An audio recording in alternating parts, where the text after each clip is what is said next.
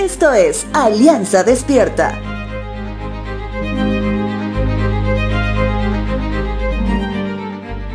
El Salmo 119, además de ser el más largo, es el arreglo acróstico más grande del Salterio.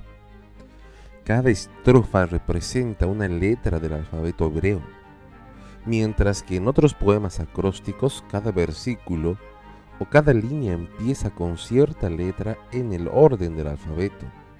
Aquí, cada uno de los ocho versículos de la estrofa empiezan con la misma letra y las estrofas siguen las letras en el orden de las 22 letras del alfabeto hebreo.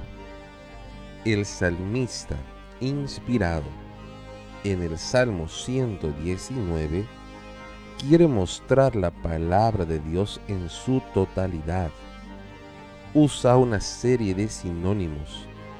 Cada uno habla de la palabra de Dios, pero también destaca ciertos aspectos de ella. De los 176 versos de este largo capítulo, quiero concentrarme hoy en los versos 105 al 112 que dice lo siguiente. Tu palabra es una palabra que guía mis pies y una luz para mi camino. Lo prometí una vez y lo volveré a prometerlo. Obedeceré tus justas ordenanzas. He sufrido mucho, oh Señor.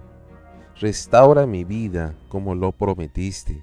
Señor, acepta mi ofrenda de alabanza y enséñame tus ordenanzas. Mi vida pende de un hilo constantemente, pero no dejaré de obedecer tus enseñanzas. Los malvados me han tendido sus trampas, pero no me apartaré de tus mandamientos. Tus leyes son mi tesoro, son el deleite de mi corazón. Estoy decidido a obedecer tus decretos hasta el final. Caminamos en un mundo de oscuridad, pero podemos caminar a la luz de la palabra de Dios.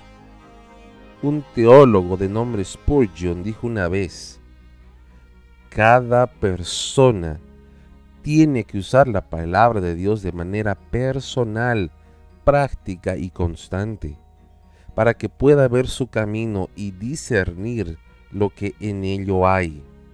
La cabeza necesita iluminación, pero aún más los pies necesitan dirección.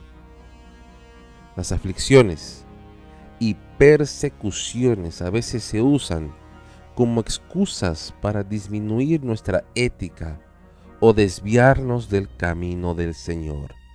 Recuerda, el propósito de nuestro enemigo es desviarnos.